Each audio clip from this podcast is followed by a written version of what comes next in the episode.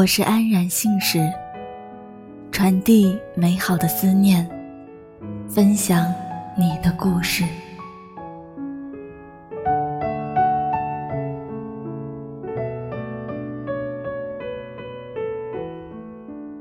又是一年的春光明媚，一切美好，仿佛都在春色中苏醒。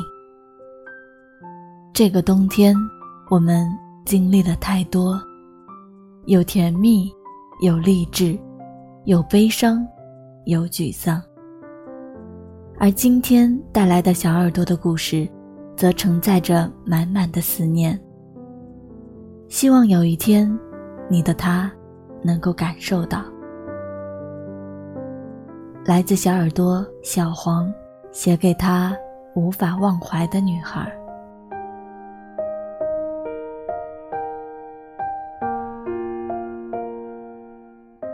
嘿，亲爱的，允许我继续这样叫着你。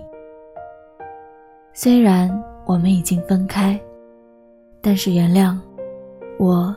还是无法忘怀，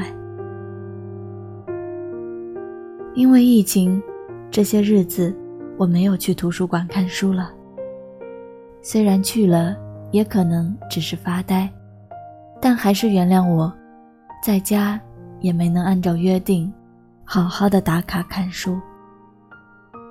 我知道，你都是为我好，希望我能够一直的努力上进。毕竟。我们正式开始的地方，也是在图书馆。还记得那年冬天，我们因为期末考一起去馆内复习。图书馆内只有沙沙的落笔声和翻书声。可现在想来，那时就好像流淌着一曲蓝调，美好、恬静，令人心生温暖。窗外的阳光缓缓地流淌进来，洒满我们并排坐着的书桌，照亮那泛黄的草稿。我偷偷扭头看着你，有些紧张。你带着从容又淡定的微笑，看着你的护士书。何谓岁月静好，也不过如此吧。你突然抬眼看我，一时的冲动驱使我，轻轻吻了你一下。瞬间，我们俩都愣住，也羞红了脸。我鼓起勇气，再一次向你告白。也许是阳光正好，也许是书本的枯燥，很多个也许，让一直没有答应我的你，轻轻点头。而至此，幸福也溢满了整个世界。明月青山，被写成诗篇。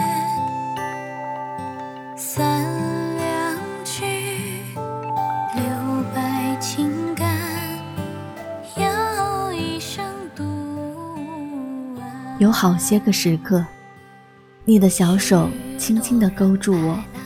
轻倚着我的肩膀，告诉我你好想去长安，去那个神秘的远方。那里有世代传承的雍容儒雅，大气恢宏。你说，希望我们能一直在那里生活。那时候，能看到你眼里星星在闪耀，而你的笑容在我的眼眸中绽放。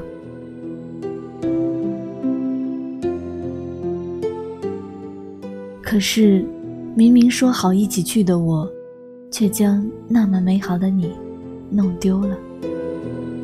再也不能听到你甜甜的喊我的名字，不能再揽着你，听你说对我们未来的规划。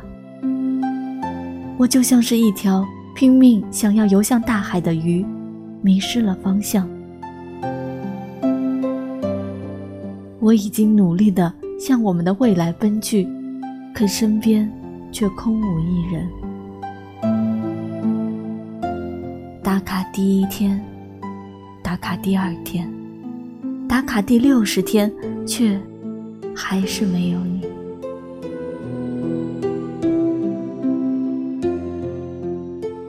我是小黄，爱一个人，恋一座城。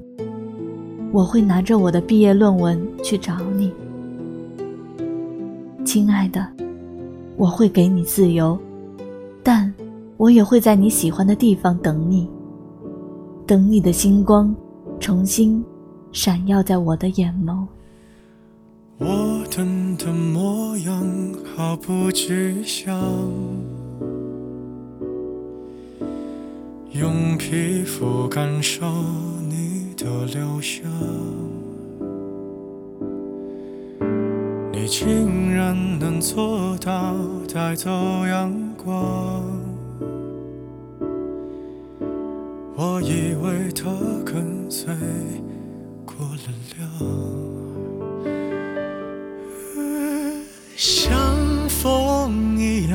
你靠近云。都下降，你卷起千层海浪，我躲也不躲往里闯。你不就像风一样，侵略时沙沙作响，再宣布恢复晴朗，就好像我们两个没爱过一样。